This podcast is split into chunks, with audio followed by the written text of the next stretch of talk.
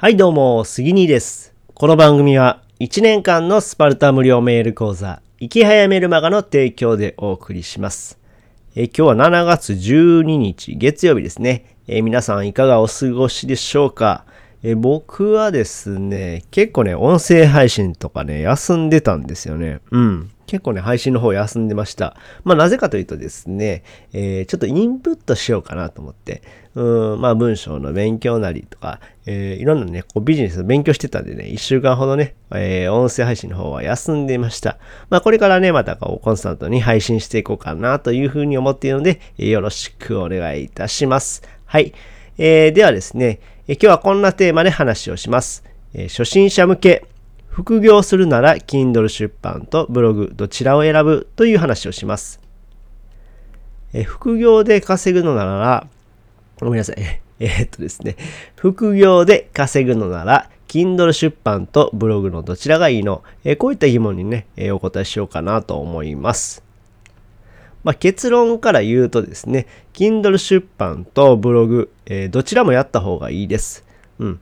で、まずはですね、えーブログでこう文章能力を鍛えると。うん。えー文章能力を鍛えてですね、ブログを始めましょうと。うん。これ最適なんですよね、ブログって。うん。でですね、えーそのブログ記事をもとにですね、えー Kindle 出版を行えばネタには困りません。うん。で、まあ僕自身ですね、こうし、えーっとですね、僕自身ブログを始めて3年になるんですよね。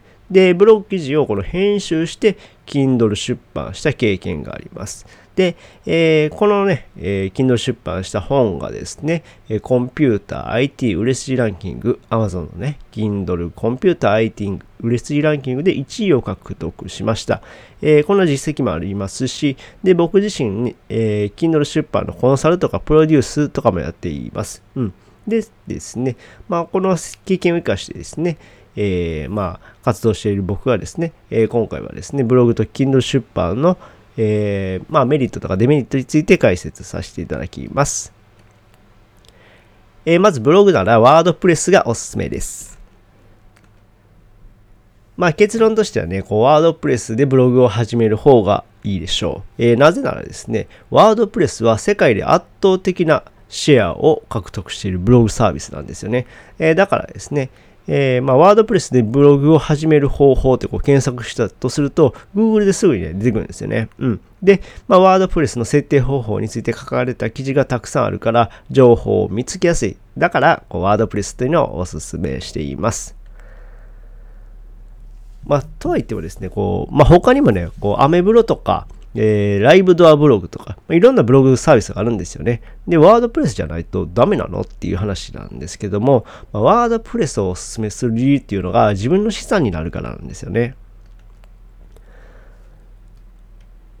まあ、アメブロだったり、まあ、そういったブログって、まあ、えーまあ、ワードプレスでするよ、えーワードプレスをお勧めする理由っていうのは、まあ、自分の資産になるからって言ったんですけども、まあ、無料ブログの場合はですね、運営会社の都合で記事を削除されたり、アフィリエイトなどこう広告がね、制限されたりするんですよね。うん。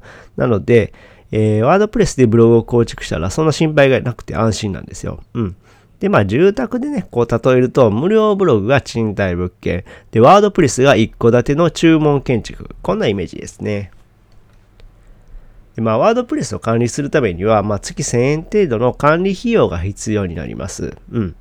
で、もしね、月に1000円も払いたくなければね、まあ、ノートというサービスを使っても OK です。はい。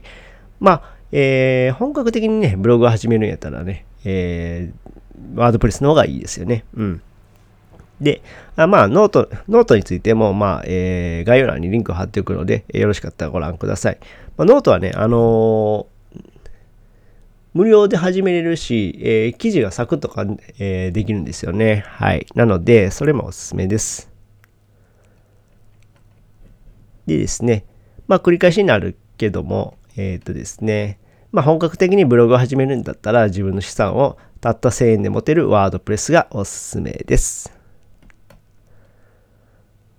で次はですね、Kindle 出版を、えーブログにするのがいいですね。えーまあ、ブログのネタをまとめて Kindle 出版にする。えこれがね、やり方としておしおすすめですね。はい。あま、ブログに書いた記事をまとめればね、そのままね、こう、ネタには困らないんですね。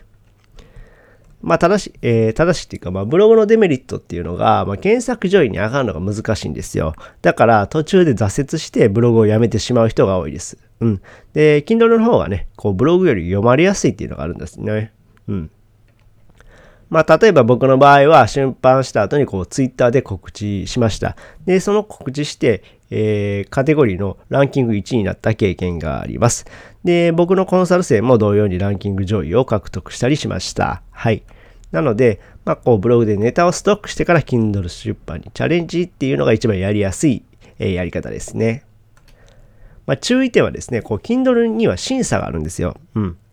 Kindle はまネット上と一致する記事があったら審査落ちする可能性があります。まあ、そのためね、僕自身もそういった経験があるんですけども、まあ、記事をま一旦非公開にするなど対処が必要になります。えー、別の動画でも解説しているので、まあ、よろしかったらご覧ください。はい、えー、今日のまとめです。えー、副業するならブログと Kindle どちらもやりましょう。はい。で、ブログをやるんだったらワードプレスがおすすめです。えー、なぜなら資産になるからですね。自分の資産になります。